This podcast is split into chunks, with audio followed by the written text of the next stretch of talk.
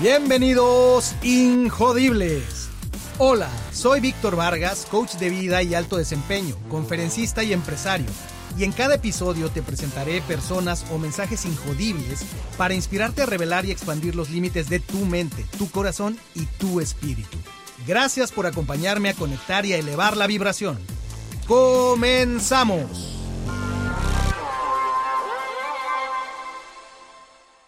¿Alguna vez has sentido que no perteneces al lugar donde estás? Que tus amigos, familiares, compañeros de trabajo están a punto de descubrir que eres un fraude.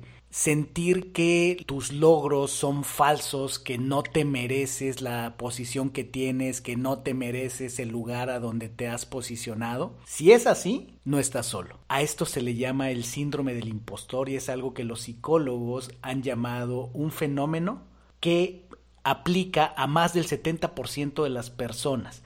Estos sentimientos hacen que las personas sientan una afectación en muchas áreas de su vida, principalmente en el trabajo, y afecta tanto a hombres como a mujeres y a personas de cualquier área de la vida, de cualquier ocupación, comerciantes, emprendedores, directivos, operarios, a todo mundo le afecta el síndrome del impostor. Pero ¿qué es el síndrome del impostor? Dicho de manera sencilla, es cuando te atacan pensamientos que te hacen sentir que solamente has tenido éxito debido a la suerte y que no es debido a tus talentos o debido a tu preparación, a tus resultados como tal.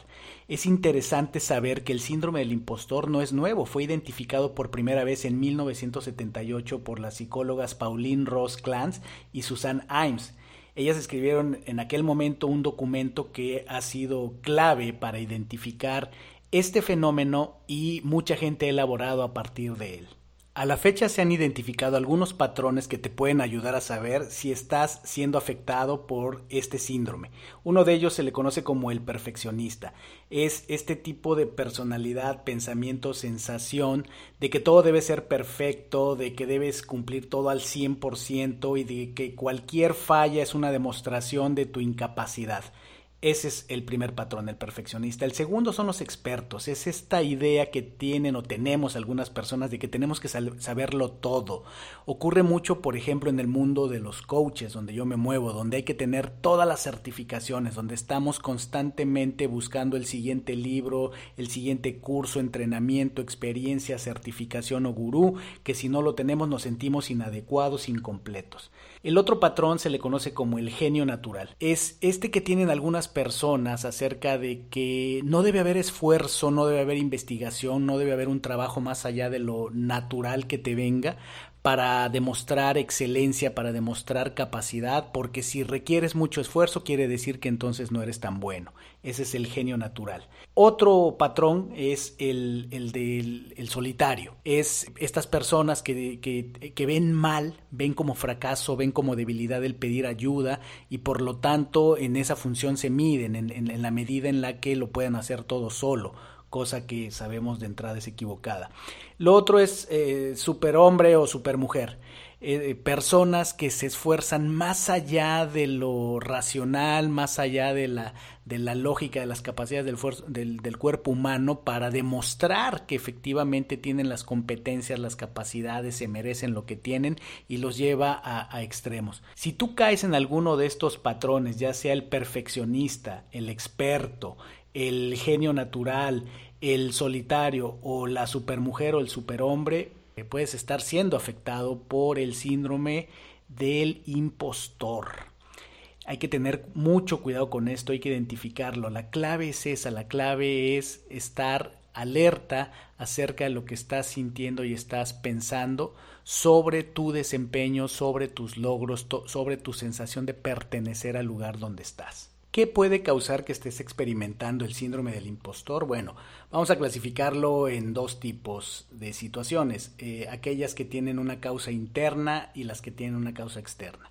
En cuanto a lo interno, definitivamente pueden ser las creencias, pueden ser eh, creencias que han formado tu personalidad, tu manera de percibir el mundo, que pueden estar relacionadas con tus experiencias en la infancia temprana, con la manera en la que tus padres o el ambiente a tu alrededor entre los 0 7 años te, te hizo sentir, pensamientos que se activan más tarde ya en tu, en tu adultez y que, y que vienen tal vez de esas experiencias tempranas. Sin embargo, por otro lado, también eh, desde el punto de vista externo, puede ser algo que estás viendo en tu ambiente, por ejemplo, un cambio de cultura, un cambio de país, de ciudad, cambiarte a, un, a una industria totalmente nueva, a una compañía totalmente nueva para ti, donde desconoces muchas cosas, donde la gente tiene una cultura muy peculiar en la cual tú no estás habituado, eso te puede hacer sentirte eh, con, con, baja, bajo nivel de pertenencia, puede llevarte a hacer muchas comparaciones con respecto a cómo te, cómo te, te mides eh, en función de los demás. Son aspectos que te pueden estar generando este síntoma del síndrome del impostor. Para darte una mejor perspectiva de esto, volvamos a los números. Hay estadísticas que, como yo mencionaba, indican que aproximadamente el 70% de las personas en algún punto de nuestra vida hemos experimentado esta sensación del síndrome del impostor. De ese número de personas que lo hemos experimentado, el 25% aproximadamente estamos conscientes de ello, es decir, la mayoría de las personas no están conscientes de que existe el concepto del síndrome del impostor, están viviendo esa sensación de no, de no sentirse adecuados, de sentirse incompetentes, de sentir que son un fraude, pero no saben que es un síndrome que ataca a muchas personas. Eso es muy, muy interesante, o sea, la falta de conciencia al respecto. Lo otro es que igual las estadísticas muestran que eh, esta ráfaga que nos ataca de pensamientos intrusivos se, se divide en, en, cierta medida, hay estadísticas que hablan de que 25% de las personas que sufren síndrome de impostor creen que su éxito se, se debe meramente a la suerte. Alrededor del 20% de las personas que lo sufren creen, eh, están con el miedo de que pronto, en algún momento, su jefe, su familia, su esposa, su esposo, sus amigos van a descubrir que son un fraude, que no tienen las competencias, que no son, que no son aptos, que no son abusados. Eh, alrededor del 15% piensan que todo lo que han obtenido o el último puesto donde están ahorita en su trabajo, en su negocio, es meramente por suerte, porque no había otra opción mejor y alrededor de entre el 10 y el 11% piensan que todo aquello que sean eh, elogios, felicitaciones, reconocimiento de su trabajo, en realidad en el fondo sienten que no lo merecen. Algo también muy interesante que nos dice la estadística es que en términos de generaciones, es decir, de rangos de edad de las personas, los considerados millennials que van entre 18 y 35 años de edad, se ven más afectados de este síndrome que las personas eh, con, mayor edad o más maduras, conocidas como los, como los boomers. Entonces, esto es interesante saber que también las exigencias, el, ritmo al que funciona hoy día nuestra sociedad, el, el entorno económico, la globalización y demás, hace que la gente joven esté padeciendo más este síndrome que lo que padecían nuestros padres, por así decirlo. Volviendo a los números, de acuerdo a las estadísticas, eh, había yo mencionado que eh, este síndrome afecta tanto a hombres como a mujeres. En general, la mayoría de las estadísticas establecen que afecta a un mayor número de mujeres que a hombres. Hay estadísticas que hablan de que el 80% de las personas que reportan tener síndrome del impostor o experimentar este síndrome son hombres y el 90% son mujeres.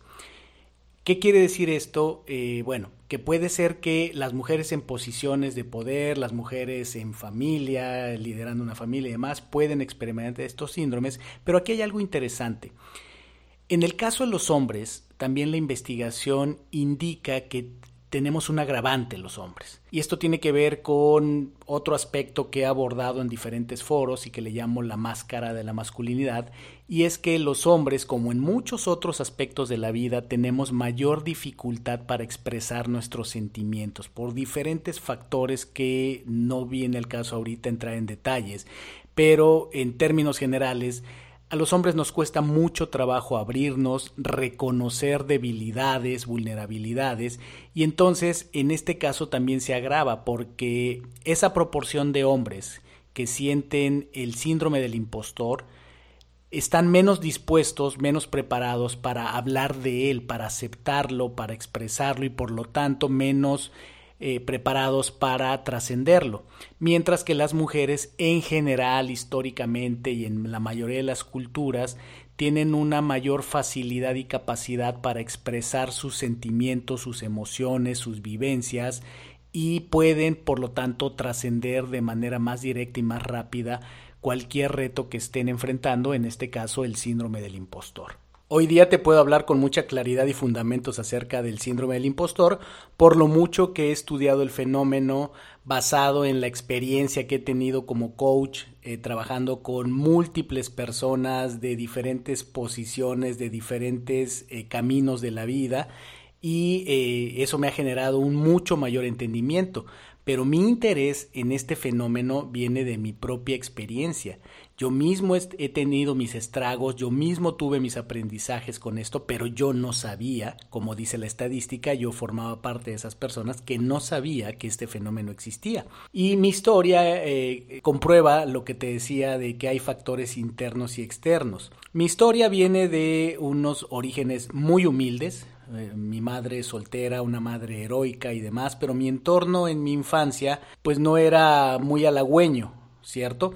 Me abrí camino con la ayuda de mi madre, de muchas personas, pero eh, fui buscando mis propios medios y tuve una, diría yo, una carrera en ascenso constante, meteórica, que al paso de muchos años, desde lavar autos, bolear zapatos, vender cassettes mezclados en los bazares, después tener mi primer empleo formal a los 15 años, ir escalando, después eh, llegar a un banco, crecer dentro de ese banco y luego ir a una cadena hotelera, la más importante de América Latina, y tener una carrera meteórica y demás, llegar a la posición más alta en, en lo que era mi carrera a nivel América Latina, en una gran organización, todo eso me llevó a ir desarrollando esta personalidad que venía influida por mis creencias, por mi entorno, por mis eh, sentidos de carencia, mis dudas y demás me, impulsaron a, ir siempre hacia adelante. Pero cuando llego a este punto de triunfo, vamos a llamarlo así, de destacar, de, de llegar a una posición alta, empieza a ocurrir este fenómeno. Empieza en algún momento a atacarme la idea de que no soy adecuado, de que no soy competente, de que soy un fraude, de que llegué ahí por suerte, de que no tenía yo los méritos. Y precisamente en el episodio 33 de Injodible el podcast, que hablo de las paradojas de recursos humanos, ahí justo empiezo esta historia diciendo que estaba yo en una plataforma en llamas. Te recomiendo que escuches ese episodio y ahora vas a entender a qué me refería cuando decía que estaba en una plataforma en llamas, entre que o era consumido por, por el incendio, por las llamas, o me arriesgaba a aventarme a las aguas heladas del, del mar del norte, metafóricamente hablando. Es esa experiencia la que me hace eh, eh, empaparme de este, de este tema y por eso te hablo con la claridad que te hablo. Pues bien, el propósito de este podcast es el fortalecerte, el inspirarte con historias, con mensajes, a que eleves tu espíritu injodible y para ello pues hay que eh, entrar en recomendaciones concretas. ¿Qué te puedo recomendar para que puedas abordar con mayor eficiencia el síndrome del impostor? Número uno es que si ya escuchaste este episodio de podcast, ahora ya tienes herramientas para poder reconocer, para poder investigar para poder indagar más acerca de este fenómeno y para poder reconocerlo en ti, ¿ok? Ya estás consciente, ya existe, ya no te va a pasar como a mí, que fui mucho tiempo parte de esa estadística de la gente que no sabe que existe el síndrome del impostor. Número dos, este es interesante, este es en un sentido muy práctico. Precisamente con la información que te he dado, este punto número dos que te puede ayudar es el precisamente saber que a más del 70% de las personas nos ha pasado alguna vez en la vida. Es decir, que puedes pensar de manera práctica que esto también le está pasando a tu jefe, a tu pareja, a tus amigos. Así es que eso te puede ayudar. No es consuelo de tontos, pero es una realidad. Número 3. Definitivamente buscar ayuda, expresar lo que estás pensando, lo que estás sintiendo, procesarlo, ya sea que eres afortunado de tener amigos con los que puedes conversar, amigas, eh, tener un, un coach, tener un terapeuta, tener alguien con quien platicar, alguien de confianza. Ojo, que si eres hombre estadísticamente te cuesta más trabajo que a las mujeres. Tenemos esta máscara de la masculinidad, que somos invulnerables, que a nosotros no nos pasan estas cosas. Bullshit, ¿ok? Reconócelo, trabájalo, pide ayuda. Cuando levantas la mano ya resolviste la mitad del problema. Número cuatro, y viene acorde a lo que te voy a decir, es los cuatro acuerdos. Es algo de lo que converso mucho, es algo que incorporo mucho en mi vida y que te recomiendo mucho utilizar para atender, para mitigar el síndrome del impostor. ¿Qué son los cuatro acuerdos? Los cuatro acuerdos toltecas de don Miguel Ruiz, este hermoso libro mexicano que ha trascendido las fronteras. Son cuatro acuerdos. El número uno es siempre haz tu mejor esfuerzo y no tendrás que recriminarte nada. Nada, nada más importante, nada más poderoso para el síndrome del impostor que asegurarte de que cualquiera que sea tu sensación de si lo estás haciendo bien o no es siempre haz tu mejor esfuerzo. Ese es el acuerdo número uno. El acuerdo número dos es no supongas, no inventes historias, no hagas drama, no hagas telenovelas. Si no sabes, si tienes duda, pregunta. Y es de valiente si es importante que si tú crees que no eres adecuado, que no tienes las competencias, que así te está viendo la gente, pregunta, no supongas pregunta, pídele eh, retroalimentación a tu jefe, a tu jefa, háblate, habla sincérate con tu esposa, con tu pareja, con tu esposo, eh, con, quien, con quien tengas que hacer, no supongas, pregunta.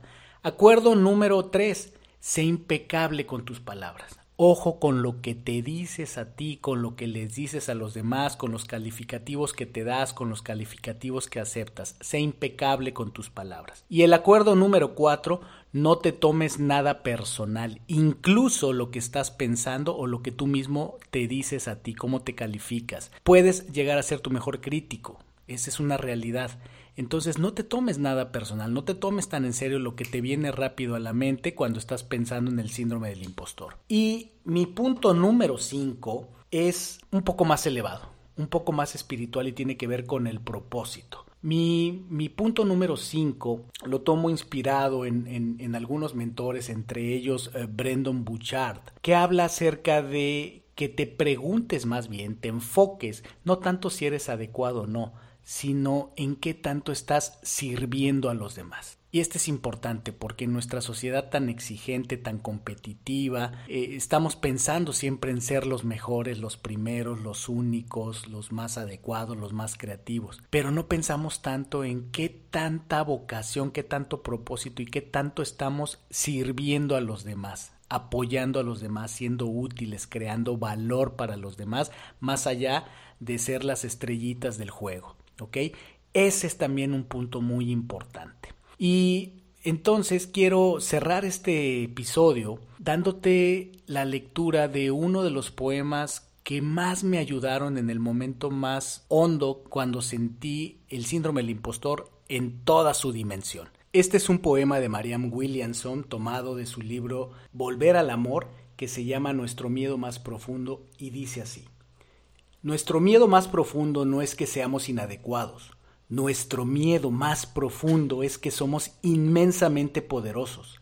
Es nuestra luz y no la oscuridad lo que más nos asusta. Nos preguntamos, ¿quién soy yo para ser brillante, precioso, talentoso y fabuloso?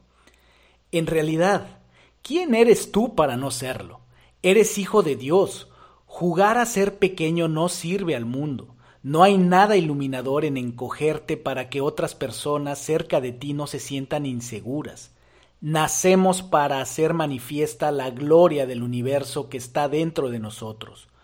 Esto no está solamente en algunos, está en todos nosotros.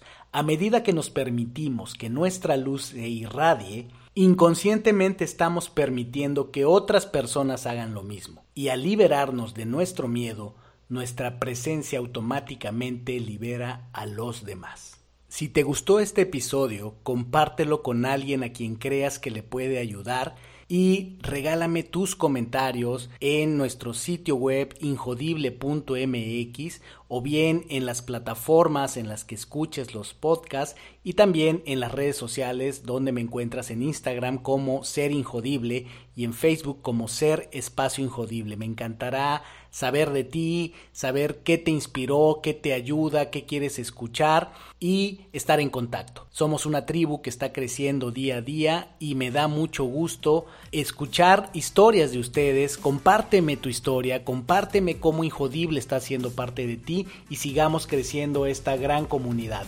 Te espero en el siguiente episodio.